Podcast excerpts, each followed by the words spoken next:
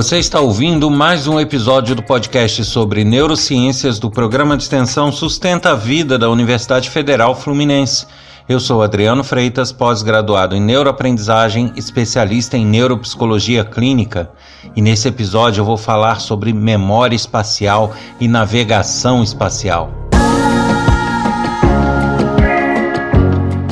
Eu vou relembrar aqui do aplicativo que está lá na Google Play Store para quem tem sistema operacional Android, que ajuda vocês a se organizarem, a, deix a deixar suas anotações bem organizadas, anotações, tabelas, o que você tiver de informação pode estar lá anotado e organizado num lugar só de uma forma muito prática de se organizar e de se encontrar essas informações de uma forma muito prática e intuitiva, da mesma forma que eu expliquei no episódio anterior sobre as memórias associativas. Então, quem tiver alguma dúvida, dá um pulo lá no episódio anterior e ouve podcast sobre memórias associativas. E aqui na descrição desse podcast vai estar o nome do aplicativo para vocês encontrarem ele na Google Play Store e poderem baixar, instalar, é de graça e eu tenho certeza que vai ajudar todo mundo a se organizar, professores a manter seus conteúdos e anotações sempre organizadas, tabelas e não só professores, né? Professores, contadores, administradores, todo mundo que ouve aqui o podcast e que precisa se organizar e precisa ter as informações sempre à mão, vai, vai achar esse aplicativo bastante útil, bastante interessante. O nome dele é Treebase, então garanto o seu, é só ir lá e baixar.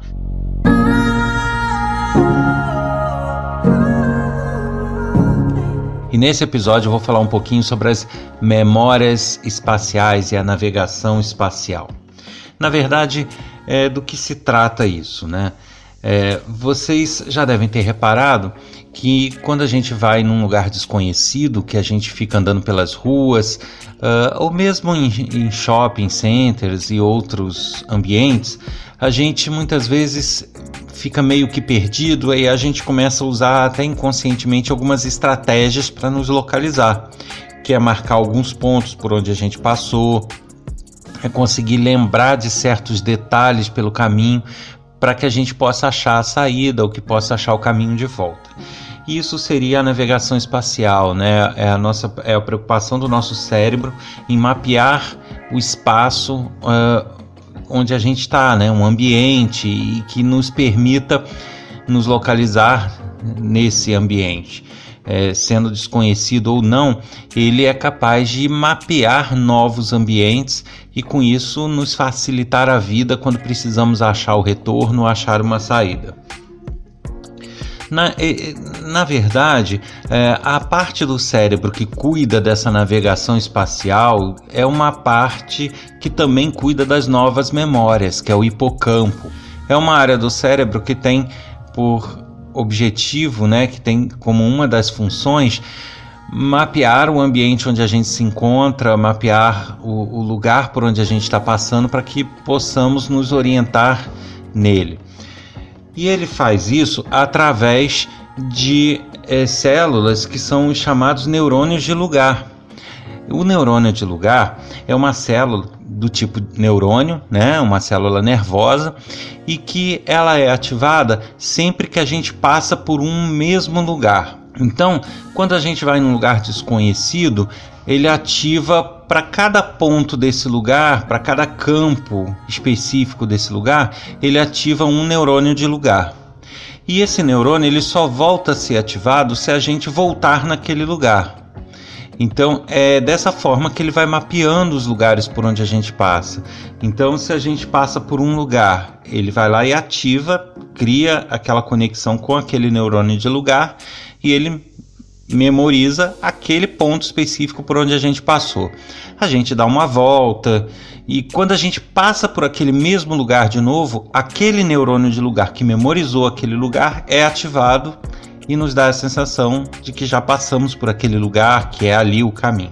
Cada neurônio de lugar, ele é, marca um ponto específico do caminho, um, um espaço específico dentro de um contexto, dentro de um ambiente maior. Então, a partir do momento que nós temos um ambiente ainda maior, como um shopping center, como uma cidade nova, ele precisa marcar vários pontos dos caminhos por onde a gente passa. Então, vários neurônios de lugar são ativados e são conectados, justamente para que ele possa ir é, memorizando de pedaço em pedaço o caminho por onde a gente passa. Então, na verdade, o nosso mapa espacial, né, o nosso mapeamento, a nossa navegação espacial está moldada, está baseada na ativação desses neurônios de lugar. Quando a gente tem um neurônio de lugar ativado, a gente tem um ponto ou uma regiãozinha menor memorizada. A partir do momento que eu tenho várias regiões memorizadas, eu tenho vários neurônios de lugar ativados. Uma sequência desses neurônios é que fazem o nosso mapa cerebral dos lugares que a gente está percorrendo. Essa, essa, navegação espacial, então, ela, ela nos dá essa sensação de que já passamos por aquele lugar antes ou não. Isso é uma herança também do, dos ancestrais e, e também é algo comum a todos os animais, né, principalmente os mamíferos têm isso muito forte que é, são animais que se deslocam sempre, né? A gente não fica parado o tempo inteiro no mesmo ambiente. Da mesma forma, outros mamíferos não. Então, esse, esse mecanismo ele se desenvolveu justamente pela necessidade que o animal tem de se localizar, saber voltar para o seu clã, de, de conseguir localizar a alimentação e, e conseguir memorizar os pontos onde ele acha alimentação. Né? Então, tanto por uma questão de sobrevivência, como uma questão de, de matilha, de, de, de, é, de clã mesmo. E isso se mantém, óbvio, é, nos dias de hoje também com os seres humanos. Então, a gente, é, se a gente já conhece um lugar e retorna nele dias depois, ou meses, a gente muitas vezes consegue lembrar de pontos específicos desse lugar que é justamente esse mapa cerebral que ficou retido, ficou consolidado em nossas memórias. Da mesma forma, se eu vou num lugar novo que é totalmente desconhecido para mim, que eu não conheço, o hipocampo vai criando essas novas memórias, né? vai recrutando novos neurônios de lugar e eles em sequência formam um novo mapa de um lugar que eu ainda não conhecia e que muitas vezes eu posso não saber detalhes dele, mas eu consigo saber se eu já passei por ali, se eu não passei, se eu estive ali antes, se eu virei aquela esquina ou não antes, se eu passei por aquela placa. E isso vai me dando, vai me balizando para que eu possa pegar um caminho de volta, achar a saída de algum lugar. O curioso é que justamente nesse mapeamento que é feito pelo hipocampo, existe mais uma diferença entre os homens e as mulheres. É, eu repito, tá? Não é que os nossos cérebros sejam diferentes, não é que eles tenham formatos ou quantidades de células absurdamente diferentes, como se diz, não é isso. Somos, são cérebros similares, podemos dizer iguais. Porém, algumas funções se desenvolvem mais de uma certa forma em homens e outra mais de uma outra forma em mulheres como eu já também exemplifiquei em outros episódios. E no caso dessa navegação espacial, isso ocorre, existe essa diferença. A principal diferença entre homens e mulheres aí é que o hipocampo, o, o, cérebro do homem, ele privilegia, ele dá prioridade a fazer é, cálculos de distância, essas memórias espaciais elas se formam mais voltadas, tem uma tendência mais natural a é, ver distâncias do tipo: ah, eu preciso andar mais ou andar menos, eu preciso ir mais longe ou menos longe, mais ou menos 100 metros, mais ou menos 50 metros, depois vira à direita, ou anda um quilômetro vira à esquerda. Então, o, o, o homem ele, é mais, ele tem mais essa tendência de ter uma noção de distância e de, de tamanho, né? É, vamos dizer dessa forma. Então ele consegue saber, bom, eu não está na hora de eu virar a esquina. Não é que ele memorizou um ponto específico daquela esquina, é porque ele é, pela memória espacial dele, ele acha que andou o suficiente para estar no lugar certo, ou ele andou pouco para estar no lugar certo, precisa andar mais, porque aquela esquina está muito perto para ser a, a correta. Então, o cérebro masculino ele funciona mais dessa maneira, lidando com distâncias. Já o feminino, ele tem uma tendência maior a lidar com pontos mesmo, com pontos focais né? O, ele, ela prioriza mais os, os chamados marcos visuais. Então, placas, é, alguma coisa que está na vitrine de uma loja, alguma coisa que algum detalhe que tenha na calçada, tipo uma lixeirinha vermelha, é, coisas desse tipo. Esses marcos visuais são mais prioritários para as mulheres. Então, diferente dos homens, que buscam ver se não andei pouco, não eu tenho que andar mais, essa distância não é essa. As mulheres já é já, já trabalham mais daquela forma. Ah, não, é, é aqui porque eu passei por essa lixeirinha na ida. Então essa lixeirinha tá aqui é ela. Ou, ou não, aquele vestido que eu lembro que eu achei até ele feio. Então eu é naquela loja que tem aquele vestido ali que a gente tem que passar e assim por diante. Então são estratégias do cérebro diferentes. Veja bem, não significa que homens não é, vejam marcos visuais, eles não vejam pontos e memorizem esses pontos, né? Tipo uma placa de loja, não é, não é isso, eles memorizam. Os homens trabalham dessa forma também. É, eles têm uma tendência maior a ver distância, o que não anula ou significa que não vejam os marcos visuais.